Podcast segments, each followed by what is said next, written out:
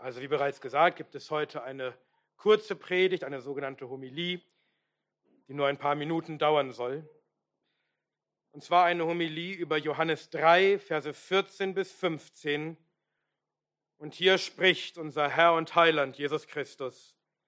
Und wie Mose in der Wüste die Schlange erhöhte, so muss der Sohn des Menschen erhöht werden, damit jeder, der an ihn glaubt, nicht verloren gehe, sondern ewiges Leben habe.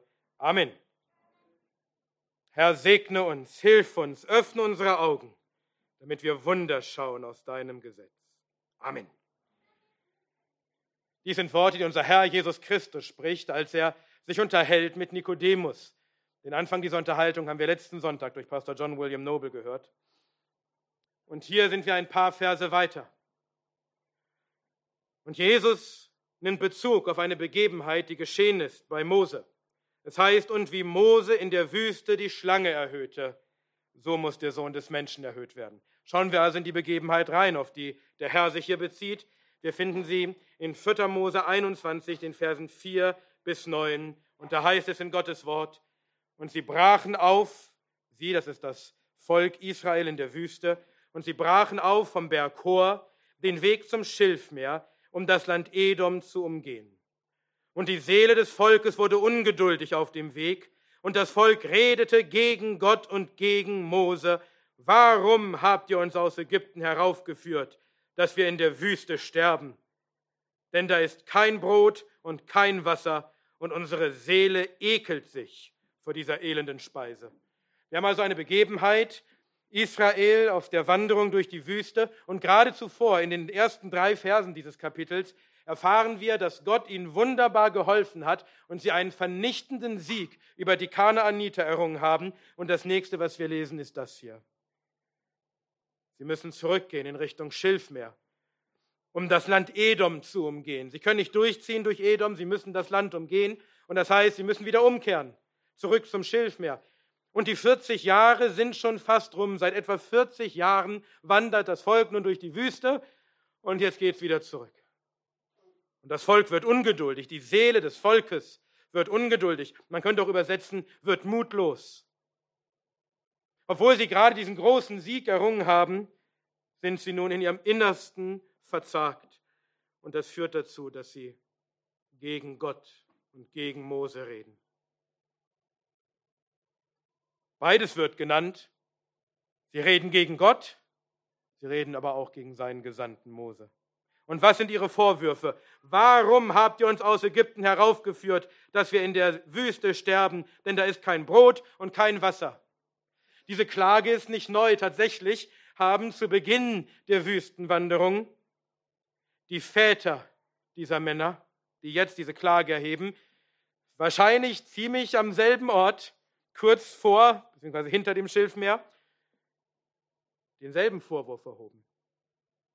Da hieß es, und die Kinder Israel sprachen zu ihnen, wären wir doch im Land Ägypten durch die Hand des Herrn gestorben, als wir bei den Fleischtöpfen saßen, als wir Brot aßen bis zur Sättigung, denn ihr habt uns in diese Wüste herausgeführt, um diese ganze Versammlung vor Hunger sterben zu lassen. 2. Mose 16, Vers 3. Dieselben, denselben Vorwurf, dieselben Anklagen, die ihre Väter vor 40 Jahren hatten, haben sie jetzt wieder. Hat der Herr nicht 40 Jahre lang bewiesen, dass er ihnen Speise gibt und dass er ihnen Wasser gibt? Hat er ihnen nicht Brot vom Himmel gesandt? Und als ihnen das nicht reichte, hat er nicht Wachteln in ihr Lager gesandt. Und als sie kein Wasser hatten, hat er nicht auf wundervolle Weise Wasser aus dem Felsen geschenkt. Dies beides sind Bilder für Christus. Christus ist das wahre Brot, das aus dem Himmel kommt. Christus ist das wahre Wasser aus dem Felsen, dieses Wasser, das ewiges Leben spendet, sodass man nie wieder dürsten muss. Und das, deswegen heißt es auch in, in 1. Korinther 10, Vers 9, lasst uns auch den Christus nicht versuchen, wie einige von ihnen ihn versuchten und von den Schlangen umgebracht wurden. Es war Christus, der mit seinem Volk aus Ägypten auszog. Er war es, der sie versorgte mit Brot und mit Wasser. Und gegen ihn murren sie, ihn versuchen sie. Und als, als ob sie nicht schon als ob es nicht eigentlich schon reichen würde, sie nicht schon dankbar sein müssten, dass sie natürliches Essen und Trinken haben, heißt es auch noch in 1. Korinther 10, Verse 3 und 4.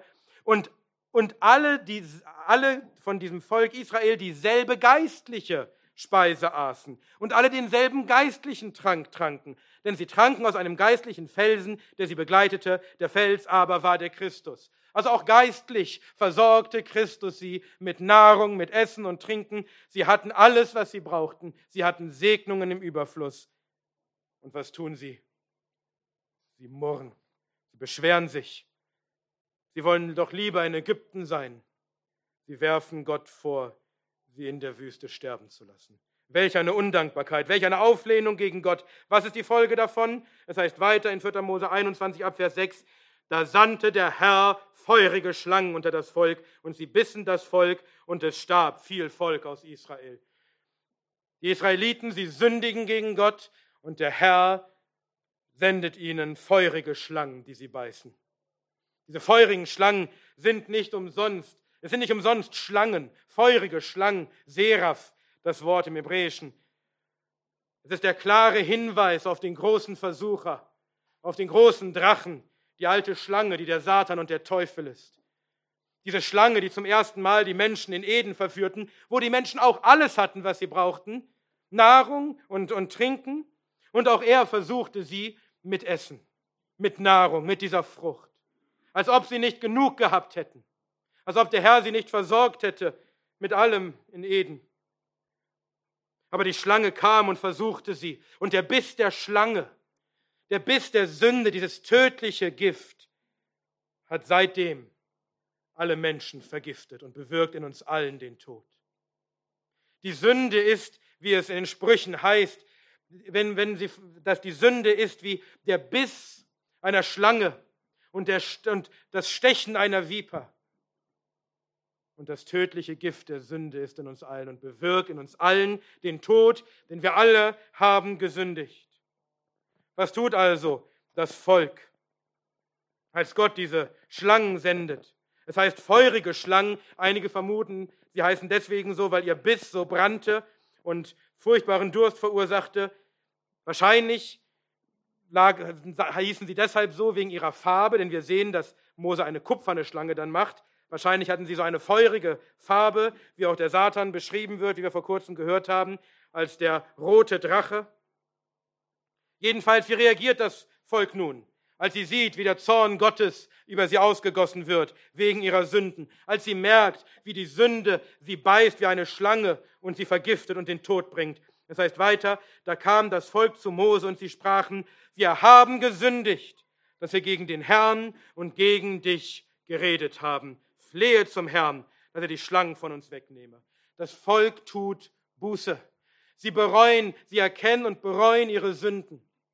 Und nicht allgemein, sie wissen konkret, was sie getan haben. Wir bekennen, sie bekennen, wir haben gesündigt, dass wir gegen den Herrn und gegen dich geredet haben. Und sie bitten Mose, dass er doch flehen möge zum Herrn. Sie erkennen, dass sie einen Fürsprecher brauchen. Jemand, der nicht so gesündigt hat wie sie, der nicht teilgenommen hat an ihrer Sünde. Jemand, der einen, einen besseren Draht zu Gott hat, der besser eintreten kann, als sie es könnten und sie flehen, Mose, sei du unser Fürsprecher. Flehe du zum Herrn. Seht ihr, auch hierin ist Mose ein Bild auf Christus. Auch wir brauchen einen Fürsprecher.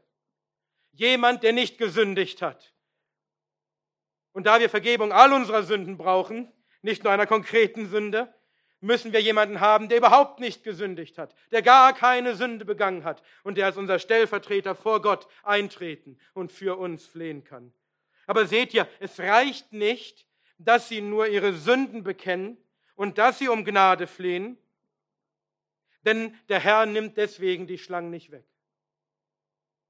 Sondern es heißt weiter, und der Herr sprach zu Mose, mache dir eine feurige Schlange und tu sie auf eine Stange, und es wird geschehen, jeder, der gebissen ist und sie ansieht, der wird am Leben bleiben. Und Mose machte eine Schlange aus Kupfer und tat sie auf die Stange, und es geschah, wenn ein, eine Schlange jemand gebissen hatte und er schaute auf zu der Schlange aus Kupfer, so blieb er am Leben. Mose muss eine Schlange aufrichten. Eine kupferne Schlange, gemacht in dem Bild der Sünde, gemacht in, im Bilde dessen, was sie beißt und tötet. Und er richtet sie auf, auf einer Stange, hoch erhöht, dass alle sie sehen können. Und jetzt kommt die Erlösung, jetzt kommt die Heilung. Jeder, der gebissen wird und aufschaut zu der Schlange, der wird nicht sterben. Und ich gehe davon aus, dass nicht alle aufgeschaut haben. Wahrscheinlich gab es welche, die, die zu stolz waren. Vielleicht gab es welche, die einfach keinen Glauben hatten. Denn wie, wie soll das gehen? Da ist irgendeine, irgendeine Figur und die soll mich retten, wenn ich gebissen bin? Nein, vielleicht brauche ich einen Arzt, vielleicht Vielleicht haben sie auf ihre Wunde geschaut und überlegt, was sie tun können und sind verzweifelt. Aber alle, die aufgeschaut haben, die blieben am Leben. Und so wie Mose im Lager der Israeliten diese Schlange aufrichtete, wie er sie erhöhte, als Zeichen des Heils und der Rettung für alle, die auf die Schlange schauten, so musste Christus erhöht werden den Menschen eine Torheit. Es ist eine Torheit zu denken, wenn ich gebissen bin von einer Schlange, schaue ich ein Bild von einer Schlange an und werde gerettet. Aber es ist die Rettung Gottes. Das heißt in 1. Korinther 1 ab Vers 21, denn weil ja in der Weisheit Gottes die Welt durch die Weisheit Gott nicht erkannte, so gefiel es Gott wohl, durch die Torheit der Predigt die Glaubenden zu erretten, weil ja sowohl, sowohl Juden Zeichen fordern, als auch Griechen Weisheit suchen. Wir aber predigen Christus als gekreuzigt, den Juden ein Anstoß und den Nationen eine Torheit. Dies ist der Weg Gottes zur Rettung. Christus erhöht am Kreuz. Christus, der Gekreuzigte, gepredigt allen Menschen. Und es dünkt den Menschen eine Torheit, dass man dadurch gerettet werden könnte, dass man dadurch ewiges Leben haben könnte. Aber jeder, der aufschaut zu dem Mann am Kreuz, jeder, der glaubt an die Predigt des gekreuzigten Christus, der wird gerettet, der wird nicht sterben, sondern ewiges Leben haben. So wie damals mit der Schlange, die erhöht war.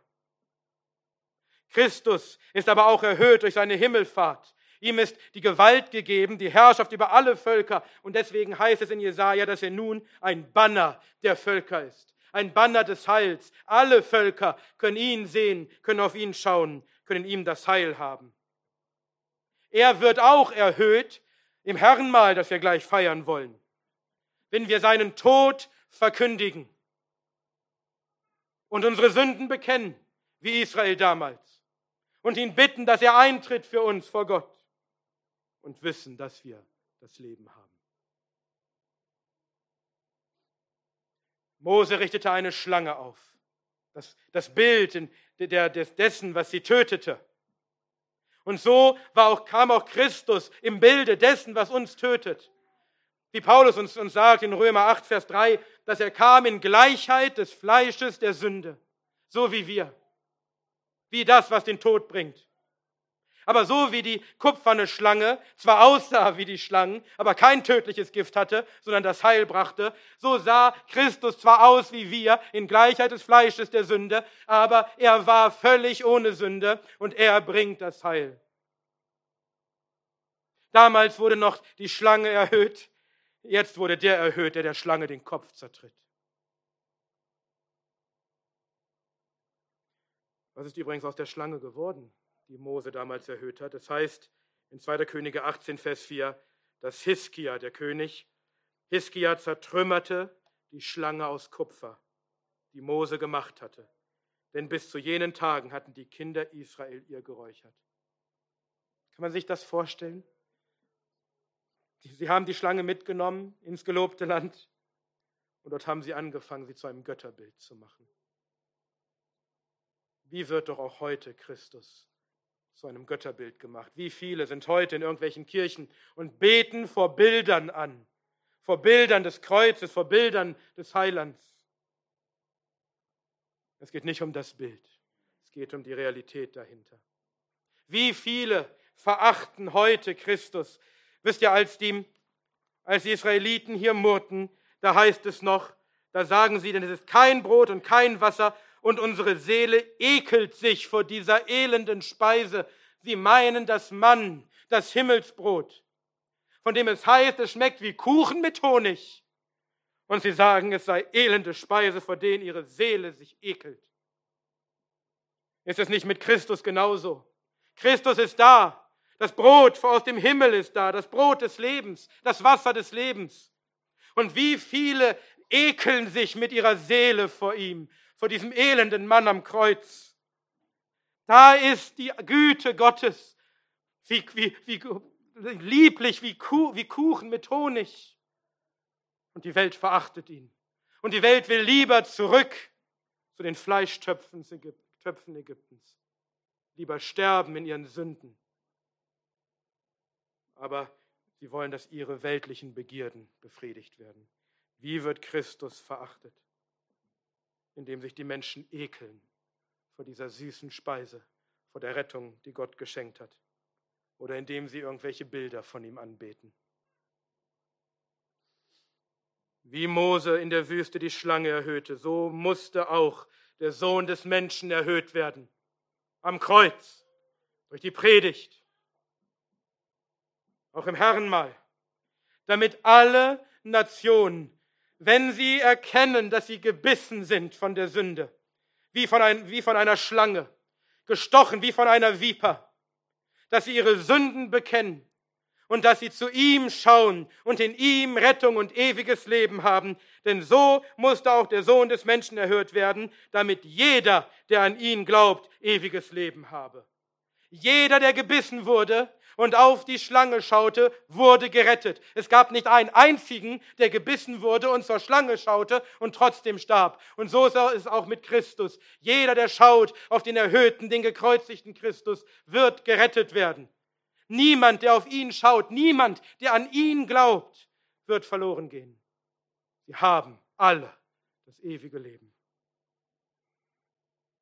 Glaubst du an Christus, den Erhöhten?